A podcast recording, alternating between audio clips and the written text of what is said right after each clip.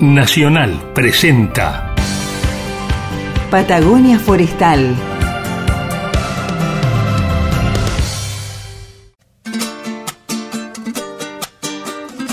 Patagonia Forestal, un espacio de encuentro y diálogo para compartir saberes y miradas. Se suma un nuevo sonido a las orquestas del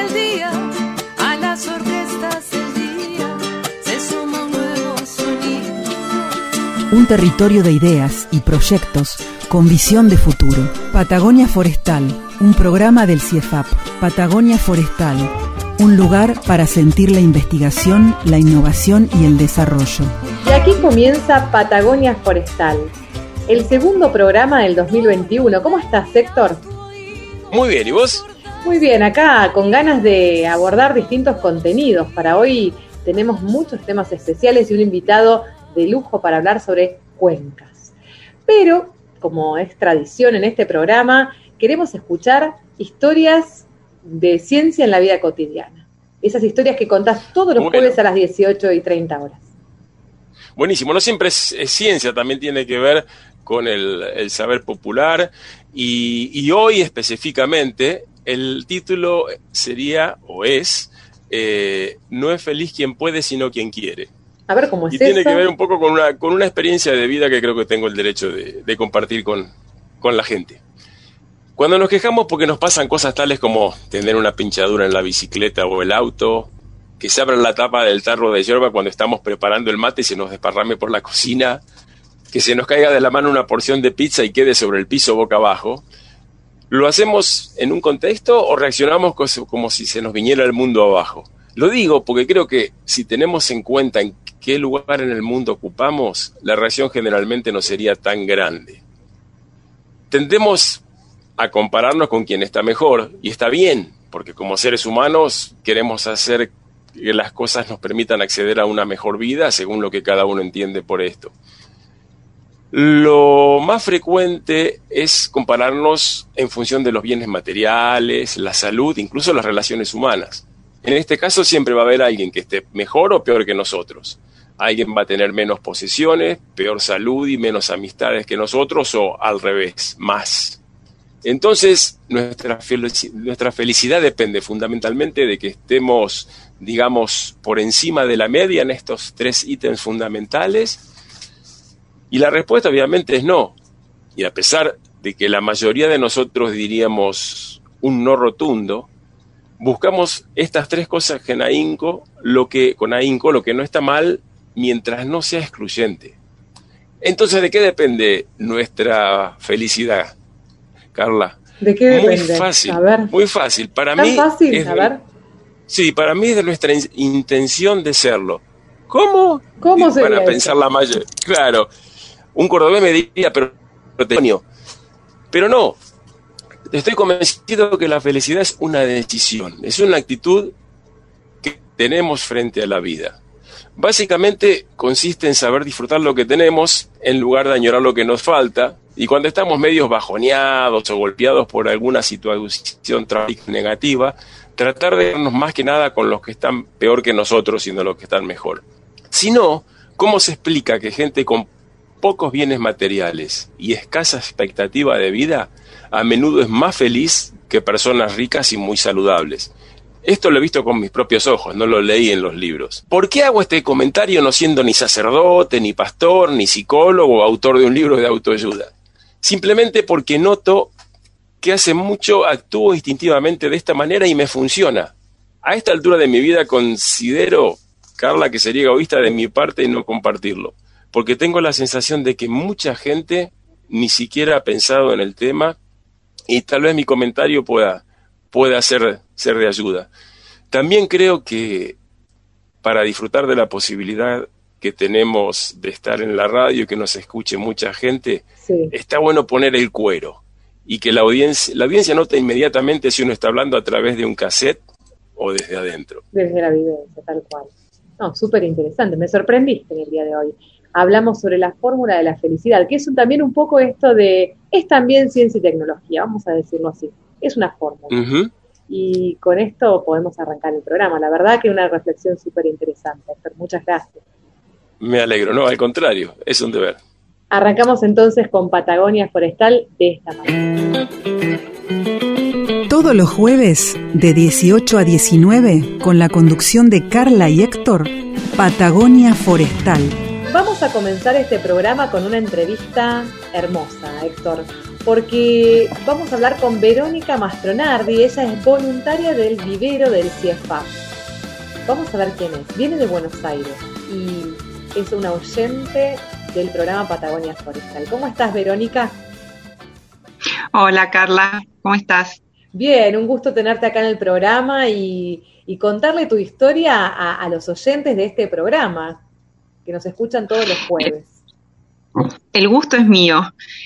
Em, básicamente yo escuchaba el programa de ustedes en Buenos Aires eh, durante la pandemia. Bueno, como sabrán, eh, a nosotros nos encerraron muy pronto el año pasado. A partir de marzo tuvimos que hacer cuarentena estricta y como soy una amante de la Patagonia, encontré el programa de ustedes y todos los jueves a las seis y media creo que iba, escuchaba, escuchaba el programa.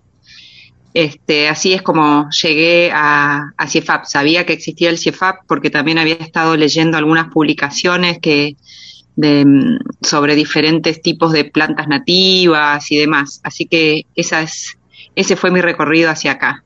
Qué, interesante, ¿no? Saber que, bueno, que del otro lado nos están escuchando y cuántas vocaciones podemos también eh, incentivar. ¿Y cómo fue eso de venirte, de escuchar el programa allí en Buenos Aires, em, a, venir al CIEFAP y involucrarte con un voluntariado? ¿Cómo fue eso? Bueno, primero que nada, te cuento que yo eh, soy traductora pública, tengo un estudio de traducción que se llama Exégesis y tengo la suerte de trabajar de forma remota, con lo cual si tengo una buena conexión a Internet puedo trabajar en cualquier lugar. Dicho esto, y, siendo tan, este, tan fan de la Patagonia y del cuidado de la naturaleza, nosotros creo que, en la Patagonia, tanto en la Patagonia Norte como Sur, tenemos una naturaleza maravillosa y las deberíamos cuidar entre todos, esa es mi, mi idea. Eh, llegué a, a Esquel a principios de enero y como tenía esta inquietud de participar en, un, en el cuidado de la naturaleza y sabía del, del trabajo de investigación y de, de, la capacidad y de los expertos que existen en CIEFAP, eh, sé que vienen trabajando mucho de manera muy seria y sabía que había un vivero donde, entre muchas otras cosas, hacen eh, cultivo de árboles nativos. Em, me ofrecí para trabajar de voluntaria, para aprender a cultivar árboles nativos y para aprender de los que más saben, que son, este, en este momento estoy trabajando con Cristian, con Estefano, con Liliana, con Florencia. Qué interesante. Y entonces tu primer, digamos, desembarco fue en una plantación, para después sí llegar a poner manos en la obra en el vivero. Sí, sí fue así. Eh, hace más o menos dos años eh, vine con los chicos de Reforestarg, que hacen un trabajo excelente, a plantar eh, al Parque Nacional Los Alerces, que obviamente fue un trabajo conjunto con gente del parque, que son los que saben. los chicos de Reforestarg hicieron la, la, convocatoria para sumar voluntarios para hacer una plantación en una parte quemada de, del bosque. Y, bueno, yo me ofrecí como voluntaria por esto, ¿no? Eh, había escuchado hacía muy poco a un naturalista español que tiene una charla en el BBVA, esas charlas hermosas, y él dice que, que, no me acuerdo la cantidad de árboles que había plantado en su vida y justo encontré a los chicos de Refo que venían a plantar eh, árboles nativos a la Patagonia, a un parque nacional. O sea, me cerraba por, todos, lados. Y ahí sí, y ahí fui, tuve esa experiencia y la verdad que plantamos en esa, en esa instancia 4.500 coihues y cipreses de la cordillera en, en, equipo, con la gente del parque, con los voluntarios, eh, con gente que sabe mucho. Nosotros simplemente poníamos, digamos, la mano de obra. Fue una experiencia tan hermosa que no me pude desconectar más. Qué lindo. Eh, Verónica, esto que estás mencionando me parece que, vale por ahí analizar un ratito cuán importante es la, ciencia ciudadana, ¿no? Cómo eh, esta, divulgación, esta, información que los científicos y los técnicos brindan, cada programa o cada acción que hacen, cómo pueden también involucrar a la sociedad, que es parte ¿no? del proceso de generación de estos saberes. Sí, sin duda. Eh, a mí me parece extremadamente valioso, por ejemplo, que el CIEFAP tenga un programa de radio, porque es una forma también de democratizar el conocimiento, de, de bajarlo a un nivel de que personas como yo, que digamos mi metí mi oficio son las palabras, la traducción, también pueda comprender la tarea, también pueda empezar a entender eh, cosas técnicas que las bajan un poco para que podamos, eh, eh, podamos entender las personas que no somos técnicos.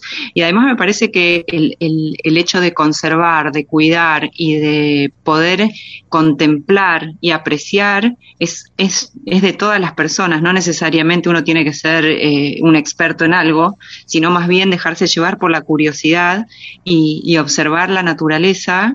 Y ustedes acá tienen la gran suerte de tener mucho conocimiento y lugares muy, ¿cómo decir? decirte? Yo, a mí lo que me pasa estando por acá es que veo eh, abundancia en todas partes. Claro. Y, sí, sí, y bueno, y lo viven día a día y lo cuidan día a día, o sea, y trabajan en eso. Entonces, que lo puedan transmitir para que las personas que, como yo, que, que, que lo disfrutamos y que lo contemplamos y, no sé, que podamos aprender, me parece, no, me parece una tarea extraordinaria. Bien, sí, súper interesante porque además habla esto, ¿no? Del lugar en que cada uno puede llegar a aportar. Habrá quien pondrá las manos para sembrar, para cultivar, habrá quienes eh, replicarán, eh, quien contará a otro, incentivará a otro, quien apoyará una línea de investigación. Eh, bueno, cada uno desde su lugar y cómo se va construyendo todo este, nosotros le decimos al programa diálogo de saberes, ¿no? Cómo se va conformando todo ese saber en este caso con, uh -huh. con, relación al ambiente en el que estamos. Verónica, y en el vivero, ¿cuál, ¿cuál, es tu actividad puntualmente para contarle a la audiencia? ¿Qué estás haciendo en este momento? Este, pr primero te quiero decir que suscribo ese diálogo de saberes porque estamos en una época del mundo en el que todos somos indispensables y cada uno desde su, desde su, lugar puede cuidar un poquito. Somos muchos en la Tierra y tenemos que cuidarla mucho para que podamos seguir todos arriba de la Tierra. Eh, dicho esto, en el vivero, bueno, mi primera actividad fue sacar yuyos muchos yuyos. o sea que me han hecho pagar derecho de piso, a mí me pareció divertidísimo, porque bueno, yo vengo de un trabajo que es completamente intelectual en computadora, así que poner las manos en la tierra estuvo buenísimo. Y a eso me dedico. Ahora estoy ayudando tanto en el vivero, que, eh, que Lili nos pasa este, las tareas para hacer y lo, lo, lo asisto a Cristian y hacemos... Eh, ¿cómo se llama? Descalce de plantas, sacamos yuyos, eh, no sé, trasplantamos plantas de un lugar a, de una maceta a otra. Eh, el otro día pusimos hojitas sobre un montón de cipreses baby para cuidarlos del frío y que puedan crecer. Y además, eh, a, a veces me toca ir al laboratorio y estamos limpiando semillas. He limpiado semillas de calafate y ojalá me toque limpiar semillas de ciprés, de lenga, todos esos árboles hermosos que uno ve en el parque y en los bosques de los alrededores. Súper interesante y bueno, y también no incentivar a otros que puedan replicar esta experiencia, bueno, en, en este sentido o en cualquier otra eh, área del CIEFAP, ¿no? Un poco acercarse sí, a esta forma de hacer ciencia y tecnología en el CIEFAP. Sí, uno a veces que a mí me pasó, ¿no? Visto de afuera, a veces uno siente temor porque quizá este es como decís, bueno, esto es demasiado serio, no sé, toda gente de, de, del rubro de la investigación que tiene mucho conocimiento, mucha experiencia y la verdad es que eh, me acerqué y me atendieron muy amablemente, yo estoy súper agradecida de que me hayan abierto la puerta y poder estar en el vivero ayudando, eh, me encanta lo que hago, eh, cada día aprendo alguna cosita y trato de, de desde mi lugar eh, no sé, poner un granito de arena para que eso funcione. Y, y, y realmente eh, sé que estoy trabajando con gente muy experta, muy valiosa eh, y, y, me siento muy agradecida de corazón de que me hayan abierto las puertas, como te digo, porque es una experiencia, no sé, que a cualquier persona que, que, que se anime a hacerla se la recomiendo, porque es salir también de, de, del lugar de, de de lo que hago cotidianamente para sumergirme en otro mundo este, con gente que sabe mucho. Gracias. Verónica, muy interesante tu testimonio. Gracias por compartir con nosotros esta tarde un pedacito de tu historia. ¿Cómo sigue ahora tu regreso? ¿Pensás volver a Patagonia? ¿Cómo sigue este Bueno, a- de tu historia? Eh, volver a Patagonia siempre. Y bueno, mi plan es quedarme hasta fines de mayo, que supuestamente hay una, una reforestación de Reforestar en Cholila, si es que, digamos, eh, la pandemia nos lo permite. Y luego volver a Buenos Aires unos meses para retornar y quedarme un tiempo más extenso acá, así que ya ahí buscaré un lugar para, para vivir y, y ver cómo, cómo me siento en este lugar que, que cada día que pasa me gusta más por Muchas su gracias. gente y por, por, por el entorno. Muchas gracias, Verónica. Gracias por escucharnos. Eh, la verdad que nos enorgullece tener audiencias como Verónica y seguro del otro lado alguien más va a sumar su voz en los próximos programas. Gracias a vos, Carlas, por el espacio y en, serio vuelvo a agradecer a CIEFAP que, que me permita vivir esta experiencia. Gracias, Verónica. Hasta la próxima. Adiós. Los invitamos a escuchar Nada Tengo, de Divididos. Y seguimos con el programa en un ratito. En unos minutos, quédense aquí en Radio Nacional. No se vayan.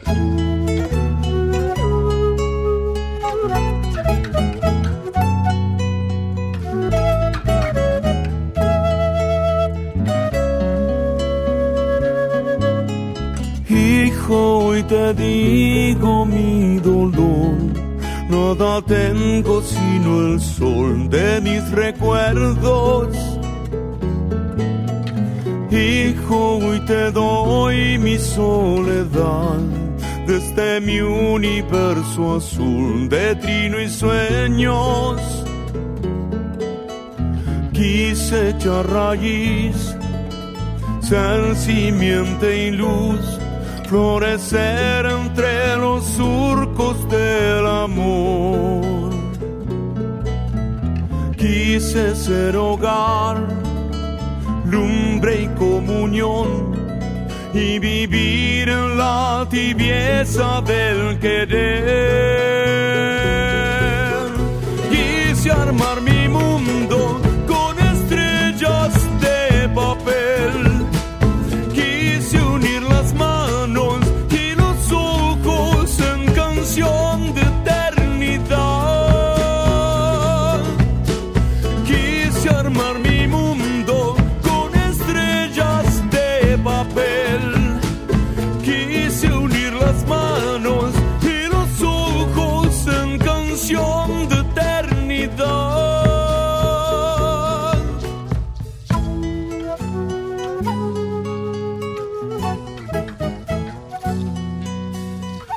Patagonia Forestal, Diálogo de Saberes. Hoy vamos a conversar con José Baba y nos va a hablar sobre cuencas. ¿Vos qué sabes de cuencas, Héctor? A mí me decís cuencas y me imagino tantas cosas, Sí. mucha información. Cuencos, cue- Cuencos. cue- los cuencos, esos que se están, están de moda ahora que hacen ruido- sonido. Pero yo creo que la mayoría de la gente no, No conoce. eh, está este, acostumbrada a escuchar el término, pero de ahí a tener una idea más o menos clara. Por eso yo creo que sería fantástico si, como primer cosa, José por ahí, como primera cosa, nos contara qué es, qué es una cuenca en, en pocas palabras. Vamos a conversar con él entonces a ver si aprendemos un poquito más a ver estos espacios en los que estamos viviendo que evidentemente son cuencas. ¿Cómo estás, José? Hola, ¿qué tal? ¿Cómo están ustedes? Bien, acá muy Bien. contentos de tenerte con nosotros. Bueno, los estaba escuchando. Dijimos cualquier Cuenca. cosa. Eh, cuencas, eh, el concepto viene de lo hídrico, es decir, toda la, toda la superficie a donde el agua fluye para el mismo lugar, para el mismo río. Entonces podemos hablar de grandes cuencas, si querés la del Paraná o, o, o la del río Chubut, y pequeñas cuencas como las de un arroyo de ese río, ¿no? que son cuencas metidas dentro de otras cuencas. ¿Y qué hace un forestal hablando de cuencas? de cuencas hidrográficas. Nosotros venimos produciendo información en el CIEFAP y en la universidad, pero hay otras instituciones que también producen información como el INTA y otras, ¿no? Y bueno, y esa información tiene que estar disponible, pero tiene que estar disponible a una escala que sirva para responder las necesidades, las preguntas que tiene la, en nuestro caso nosotros pensamos las preguntas de la gestión de los recursos. Así que de ahí viene este tema de cuencas. Si yo te digo, Héctor, por ejemplo, que, a ver, en relación al bosque nativo, lo más importante es tener un manejo sustentable de ese bosque nativo, es restaurarlo porque está en una mala eh, situación eh, ambiental, porque se quemó, por ejemplo, o lo más importante es eh, conseguir que la industria que trabaja con ese bosque nativo se especialice y, aumente el valor agregado de sus productos, o bien vos, yo te diría, lo más importante es que eso es el valor de conservación que tiene ese bosque. ¿Qué me contestarías? Y yo creo, mira, que todo, que, hay cosas que tienen una escala propia y que no se puede modificar. Si yo riego mi jardín, no puedo esperar que tenga un impacto sobre las plantas de mi vecino. Y si yo quiero producir un cambio en la cantidad de la concentración de dióxido de carbono a nivel, a nivel global, tampoco puedo, puedo hacerlo en, en, un lugar muy chiquito y al revés. O sea, hay cosas que todo, solo tienen sentido en, en la escala a la, a la que pertenecen. Y creo que vos venís medio por ese lado. ¿Viste? Pero todas son importantes. Claro. Eh, en realidad son importantes depende dónde. Porque, por ejemplo, hay cuencas que están en muy buen estado de conservación. Hay lugares donde el bosque nativo está en muy buen eh, en muy buen estado de conservación y por lo tanto ahí hacer restauración no es importante es decir si yo tengo muy poca platita. Para esto la plata siempre es poca. Muy poca plata para gastar en un proyecto donde quiero restaurar el bosque, quiero volver a poner bosque donde había. Ese, ese lugar que está muy bien conservado no es importante, no hay que poner la plata ahí porque ahí está bien. hay que ponerla en otro lado. Y hay lugares que tienen, donde a lo mejor eh, tienen una, no sé, por ejemplo, están todos quemados y yo consigo un subsidio para hacer un manejo de bosque sustentable y producir madera y dar mano de obra. Bueno, hay que ponerlo donde hay bosque nativo, productivo, en buena, en, en, una buena situación para ser manejado, y no donde está todo quemado, o donde hay muy poquito, o donde tiene un altísimo valor de conservación que lo mejor sería no tocar. Entonces, la respuesta es, todas esas cosas son importantes, pero hay que saber dónde. ¿no? José. El, sí. Este, este sistema, ¿no? Que lo estoy, yo, digamos, no soy especialista en estos temas y estoy poniéndome en el lugar del oyente. Entiendo que ustedes eh, lo están mirando en múltiples capas, ¿no? Donde hay un montón de información para tomar decisiones. Eh, Exactamente. bien, a ver, entonces ibas en ese sentido. Entonces, para poder tomar las mejores decisiones hay que, digamos, evaluar en esas multicapas, ¿verdad? Sí. Hay que evaluar esas multicapas y entonces uno puede saber qué es lo que conviene hacer en cada lugar. Porque uno puede, entonces, en vez de tener una política para toda una región que a lo mejor, o para toda la provincia, puede enfocar políticas puntuales para las áreas donde más impacto van a tener. ¿Cierto? Entonces, eh, como decía recién los ejemplos, si tengo que la, posibilidad de hacer esfuerzos en conservación, tengo que ponerlo en aquellos lugares donde la conservación, donde haya más valores de conservación, más cosas para conservar, donde sea más importante conservar algo. Mientras que si tengo algo de dinero para promover, eh, el, por ejemplo, que la industria tenga un mayor, un mayor valor agregado, tengo que ponerlo en las cuencas donde ya haya una industria instalada, ¿no? Es una manera de direccionar. Esa, ese es el primer el primer objetivo, es decir, de este de este eh, proyecto Cuencas, es un, que es el proyecto estratégico, uno de los proyectos estratégicos del CIEFAP es poder orientar la toma de decisiones a partir de poner la información disponible a esa escala, a la escala de una cuenca, una región, ¿no? Una región chiquita donde eventualmente eh, haya que dirigir esfuerzos.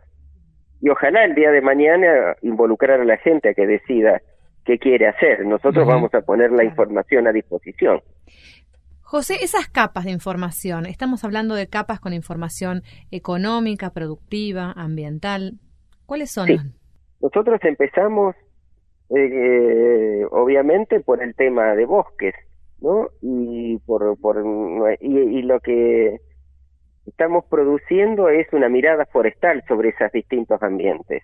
Entonces, nuestra primera capa fue, fue la vegetación, fueron los bosques, pero después empezamos a ver eh, cómo estaban categorizados esos bosques eh, para según la ley de bosque nativo, si eran bosques que estaban destinados a conservación o estaban destinados a uso sustentable o estaban destinados a cambio de uso, ¿no? Después dijimos, bueno, pero de los bosques que uno que son productivos, ¿cuáles ya fueron aprovechados? ¿En qué lugar hay madera que uno pueda sacar sin mayor impacto ambiental y, que, a que, a la que pueda acceder ahora. Y después dijimos, bueno, pero si uno va a sacar madera, tiene que tener cuidado con los aspectos de conservación. ¿Dónde están las prioridades de conservación? Y a ver en qué medida pueden chocar, ¿no? Pueden confrontarse con las necesidades del, manejo. Ah, ¿Se puede plantar en esa cuenca todavía o no se puede plantar? Eh, esas son las capas de información. Si quisiéramos plantar, hay lugares de buena calidad para plantar. Bueno, esas son las capas de información que están eh, que están disponibles ahora. Acá entra turismo también, como otra otra capa. Valores, eh, ¿no? Y puntos de interés turístico. Culturales y sociales, ¿no? Sí, para ir redondeando el bloque, José, eh, decime si lo que digo es correcto en base a todo lo que comentaste, eh, interpreto que las cuencas son lugares donde las condiciones de la vegetación, etcétera, tienden a ser más o menos homogéneas dentro de sí mismo, por eso que tendría mucho sentido tomar decisiones a ese nivel, a nivel de cuencas. ¿Es un poco así? Y, y también lo administrativo, Héctor, porque, por ejemplo, si todo eso, si mm, digamos, a ver, eh, con un ejemplo, eh, la, cuenca de Carrenleufú abarca las localidades tanto de Río Pico como de Corcovado. Sin embargo, la dinámica de esos dos pueblos es totalmente distinta. Río Pico tiene mucho más conexión, por ejemplo, con Comodoro, eh, Corcovado tiene mucha más conexión con Esquel, la, eh, la, dirección, el, perdón, la Secretaría de Bosques tiene destacamentos que están separados, las son jurisdicciones separadas. Y por lo tanto, aunque sea una sola cuenca y aunque tenga condiciones más o menos similares en, muchos, en muchas cosas, en muchas otras se maneja de manera separada. Y las decisiones políticas que se toman para esos pueblos se las piensan de manera separada. Entonces, lo dividimos en dos cuencas. y todo esto administrativo también. Y lo que mencionaba Carla, por ejemplo, lo social es importantísimo. Claro. ¿No? Donde, eh, donde tenemos, donde los protagonistas van a ser pequeños productores, o donde van a ser grandes propietarios, o donde hay comunidades de pueblos originarios, ¿no? Esos son elementos que hay que tener en cuenta y que están incluidos, digamos, son parte de la información disponible. José, Héctor, ¿qué tal si nos tomamos un pequeño descanso y en un ratito nomás volvemos para hablar algunos casos particulares, de algunas cuencas particulares que José nos pueda contar. Quédense ahí y en un ratito volvemos.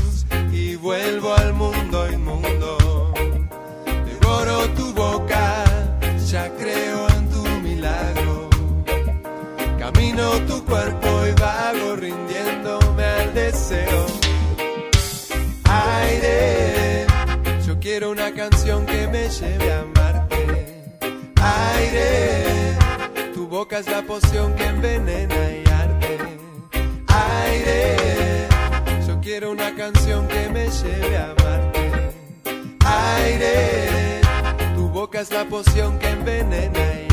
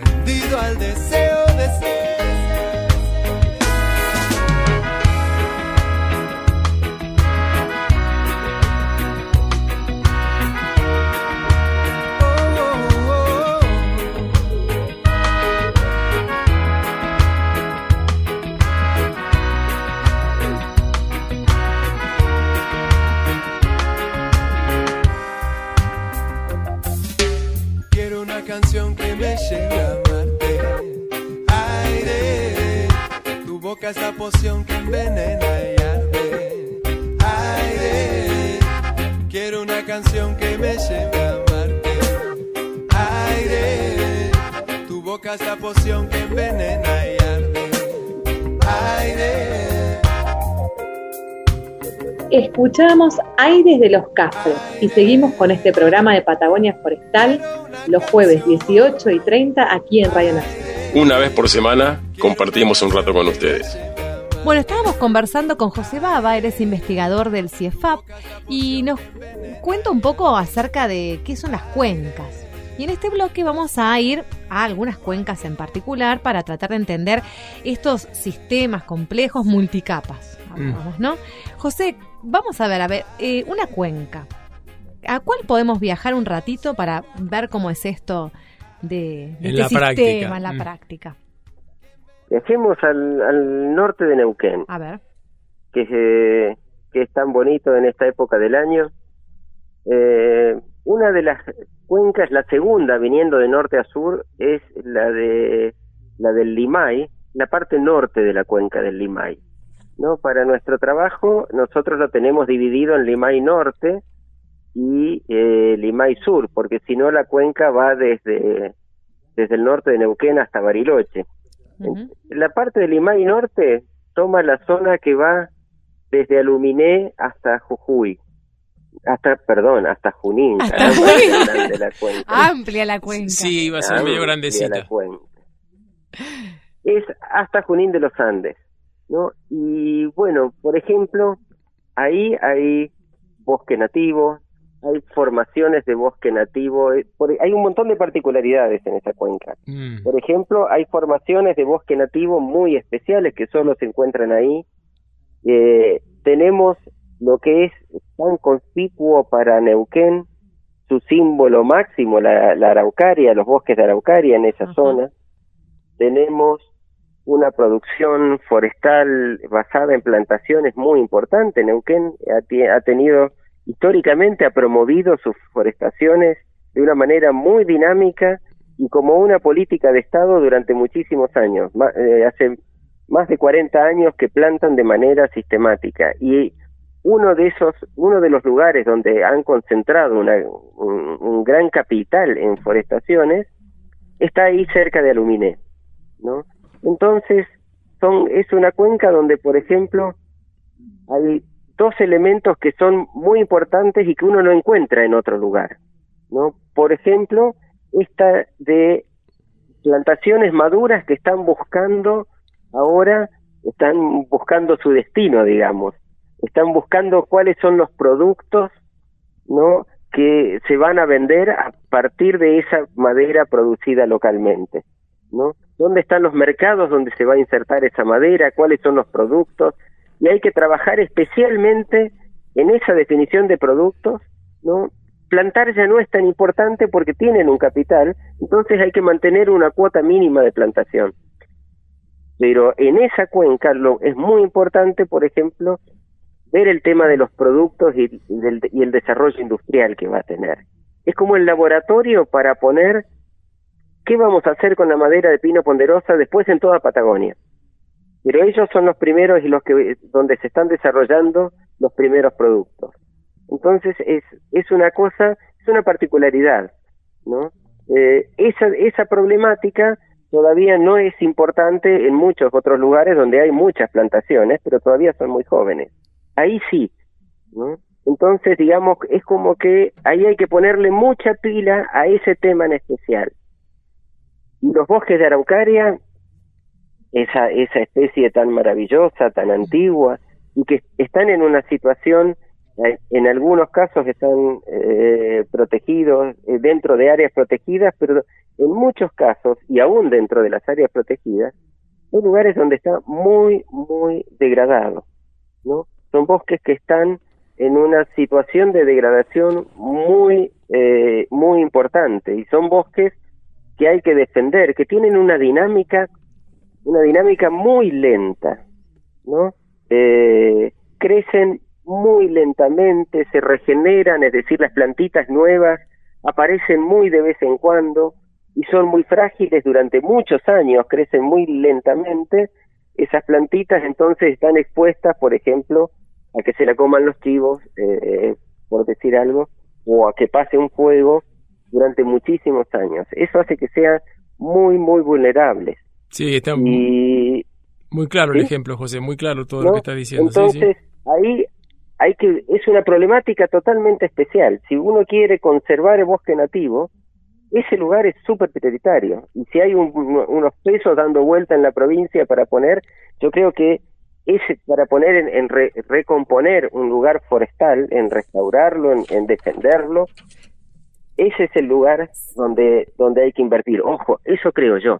Claro, y la- quizás Eso también hay la- que preguntárselo también a la gente que vive ahí, Eso a los tomadores de decisiones eh, políticos eh, que, de los distintos niveles del Estado, a las asociaciones, a las, a la- las ONG que hay por ahí, a las comunidades que hay ahí. Es decir, eh, nosotros solo podemos llegar con, con la información cuantificada y bien presentada y a lo sumo con una opinión técnica.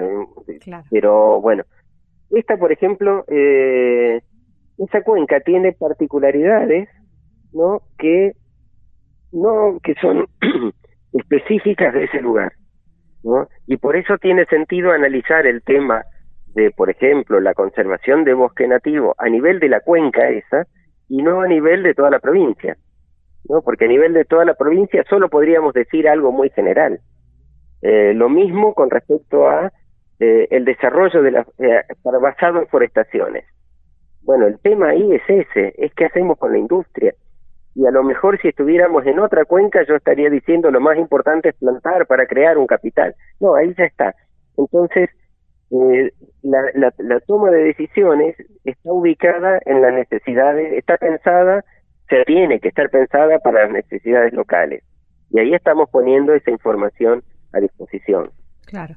La toma de decisiones entonces es basada en información disponible con todos estos niveles eh, de, información, valga la redundancia, y además bas- sostenida en un diálogo de saberes, ¿no? Un diálogo entre los distintos actores eh, que, que conviven en ese espacio, ¿no? Exactamente. Para, por ejemplo, bueno, ustedes saben que por convenios internacionales, para cualquier actividad que uno quiera hacer en terrenos de, de, mm, Con eh, comunidades. de- con comunidades originarias tiene que haber una consulta previa e informada, dicen el, el dice la ley, ¿no? Sí. Este, bueno, ese informado es lo que nosotros estamos poniendo a disposición. O sea, estamos diciendo, este, tenemos araucaria, ok, pero son tantas hectáreas. De, de esa cantidad de araucaria que hay, tantas están en muy mal estado de conservación, tantas están muy bien conservadas. Eh, las que están donde hay problemas de degradación, la tenencia de la tierra es así y así, entonces hay que hablar con esta y esta gente. Bueno, toda esa información, los peligros que estamos viendo que pueden suceder son estos y estos. Esa es, esa es la parte que nos toca como como un organismo científico técnico, ¿no? En el que trabajamos. Eh, obviamente eh, nosotros no vamos, no estamos en la gestión, ¿no? Claro. Eh, es decir, vamos a ser eh, parte de esa, de esa, ojalá de, de, de una convocatoria, ¿no? A tomar decisiones sobre qué hacer en una cuenca y vamos a aportar lo que tenemos para aportar. Claro, proveer Pero bueno, la información. gestión, la gestión la tiene que hacer eh, lo- los organismos responsables de eso. con todos los mecanismos. Y ojalá de la manera más participativa posible. Claro.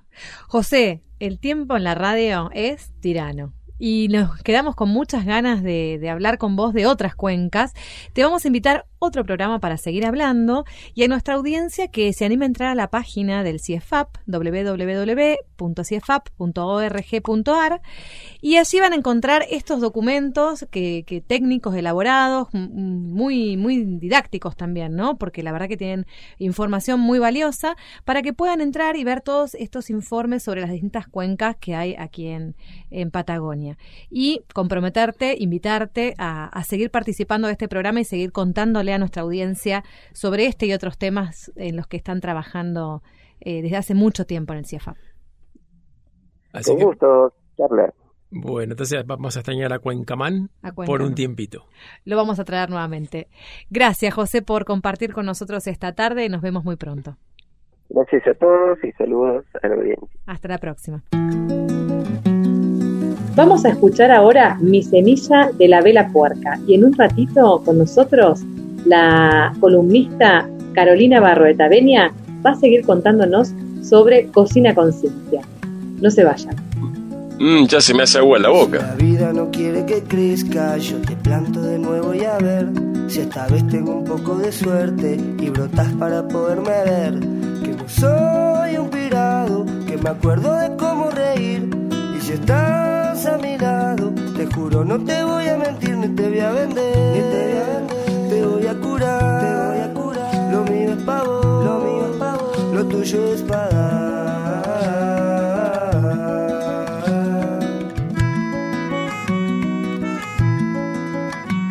Vino un duende que parecía loco y me dijo de cómo hay que hacer para poder hacer esas cositas que yo y vos queremos aprender. Que la vida hay un sueño y esta vez yo lo quiero sacar. Yo no quiero vuelta, quiero esta para disfrutar lo que hay para mí, lo que hay para mí, lo que hay para vos, lo que hay para vos. Llegamos hasta acá, llegamos hasta acá, vamos a hacerla hoy.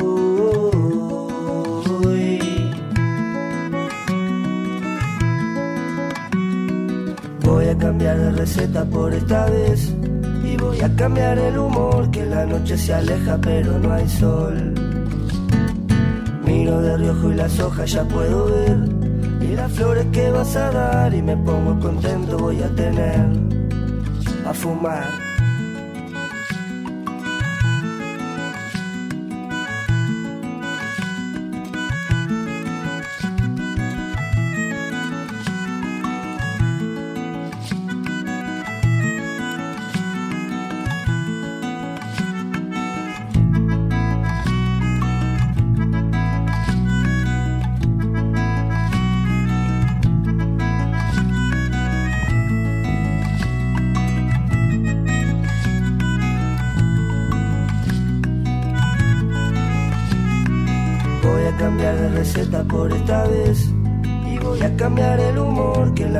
Se aleja pero no hay sol. Miro de reojo y las hojas ya puedo ver. Y las flores que vas a dar y me pongo contento voy a tener. Pa' fumar. Patagonia Forestal. Bueno, Héctor, y ya vamos llegando al final del programa. Qué súper nutrido nuestra programación del Sí, día de hoy. y, que- y qué rápido se pasó. Totalmente.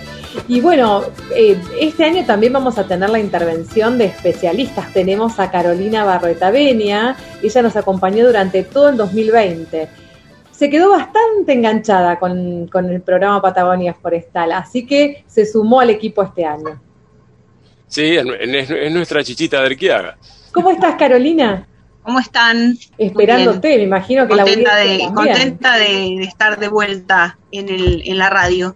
Muy bien, muy Y les bien. cuento una cosa, estamos en una temporada súper especial para esperar la Carolina, ¿no? En pleno otoño, todos con las bolsas y los manuales listos, prontos para salir a hacer recolección de, de hongos. En- encima, eh, enci- Carla, encima llovió y está haciendo temperatura bastante alta para la época, o sea que debe ser fantástico para los hongos. Yo creo que van a salir, pero cantidad, pero que lo diga la experta. Vamos a presentar para porque la audiencia se, se renueva. Carolina Barrotavenia es investigadora del CIEFAP, ella pertenece al área de protección forestal. Quizás quieras contarnos un poquito, Carolina, acerca de, de tu historia, ¿no? Vinculado con la ciencia y la tecnología. Bueno, sí, yo este, soy de, de formación eh, micóloga, yo trabajo con hongos desde, desde que empecé mi carrera.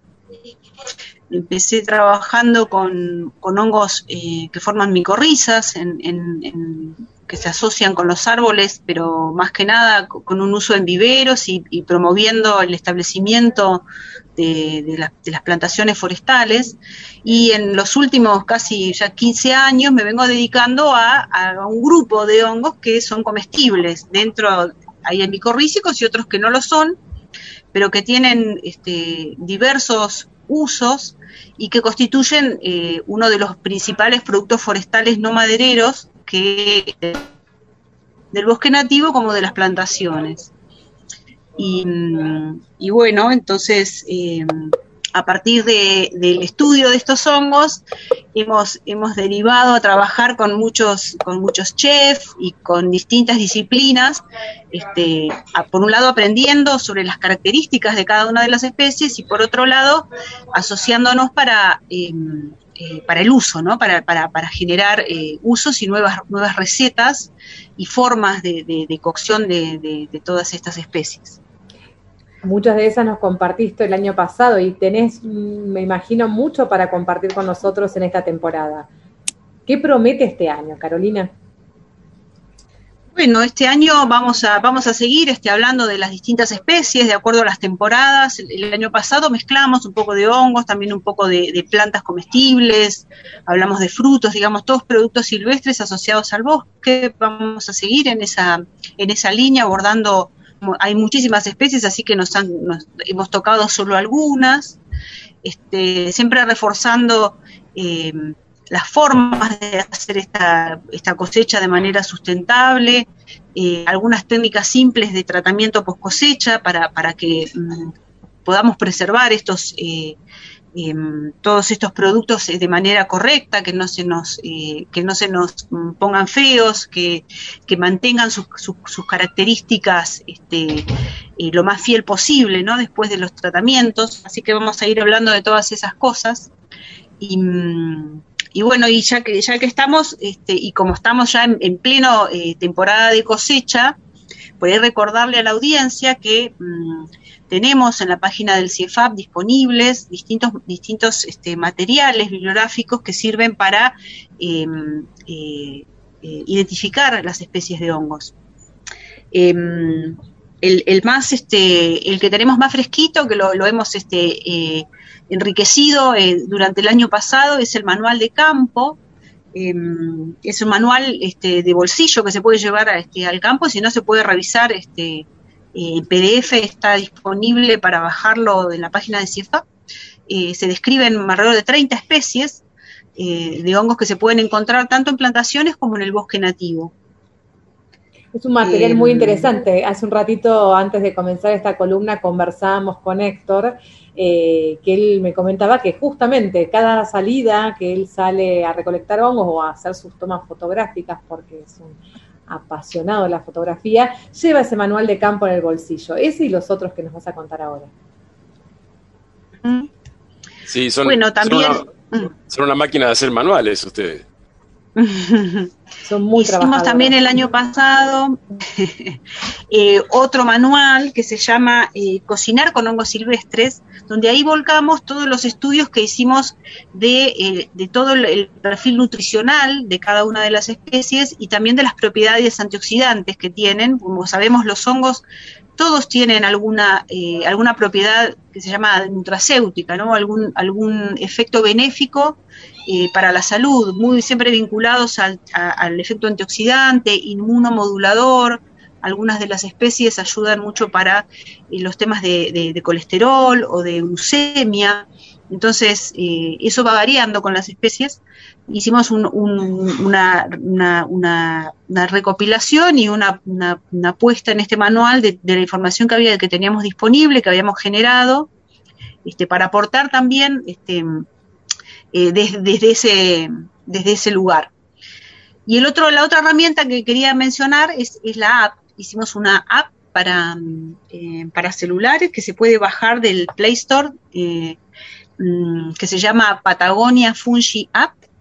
Eh, se descarga en los teléfonos y se puede usar este, sin tener conexión en, el bosque y es una, es una, es una manera, digamos, interactiva de ir llegando y ir buscando a través de, distintas, este, con una clave, ¿no? Que va dando la app, poder identificar eh, las especies comestibles que tenemos en, en el bosque.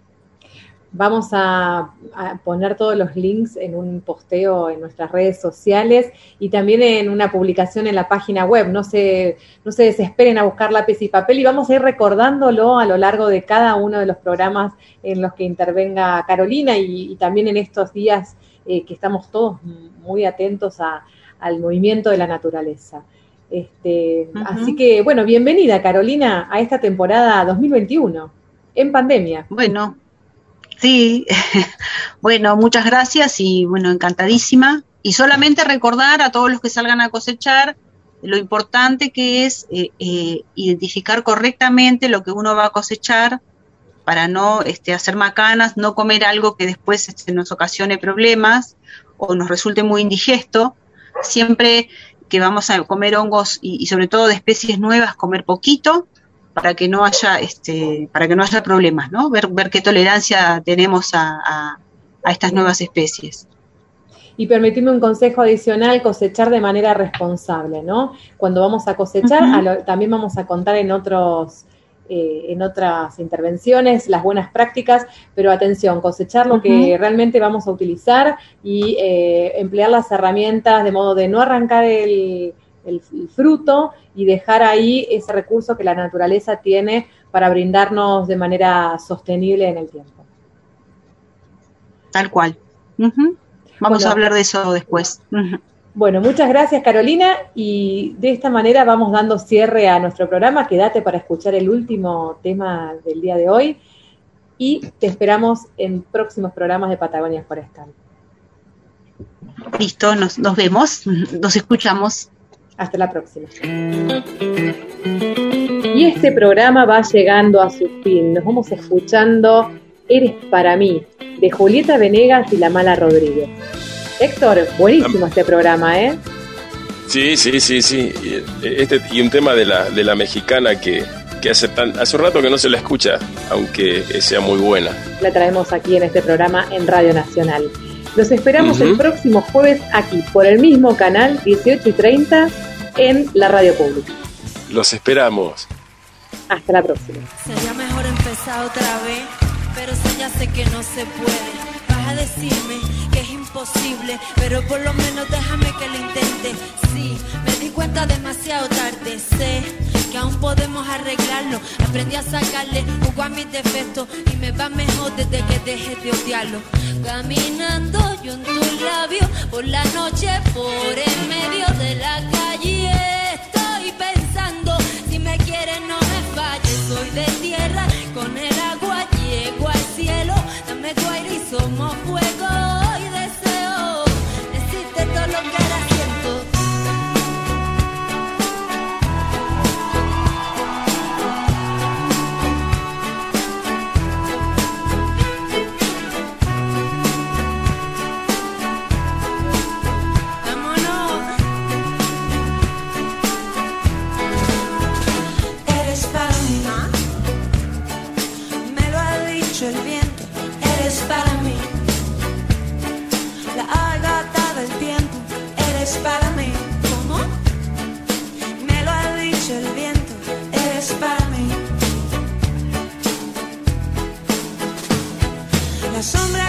La luz que me abraza, tus ojos mirándome.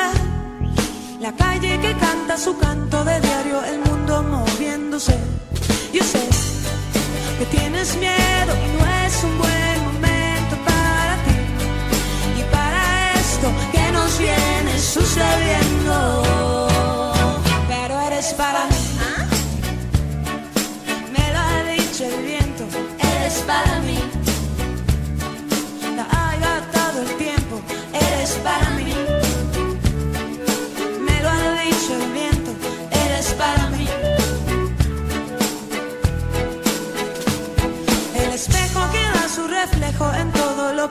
tal como es. Mi cuerpo que no tiene peso si escucho tu voz llamándome. Yo sé que tienes miedo y no es un buen momento para ti. Y para esto que nos viene sucediendo. Dile, mala. Ya deja de pensar que deja de pensar es bueno.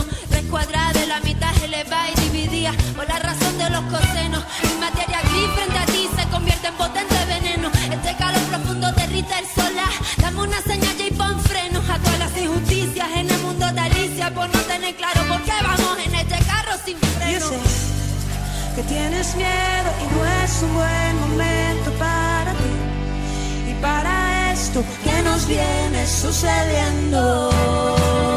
Pero eres para mí. Dicho el viento, eres para mí. La ha gastado el tiempo, eres para mí. Me lo ha dicho el viento, eres para mí. La ha gastado el tiempo. Seguinos en nuestras redes sociales y escucha los podcasts de los programas Patagonia Forestal,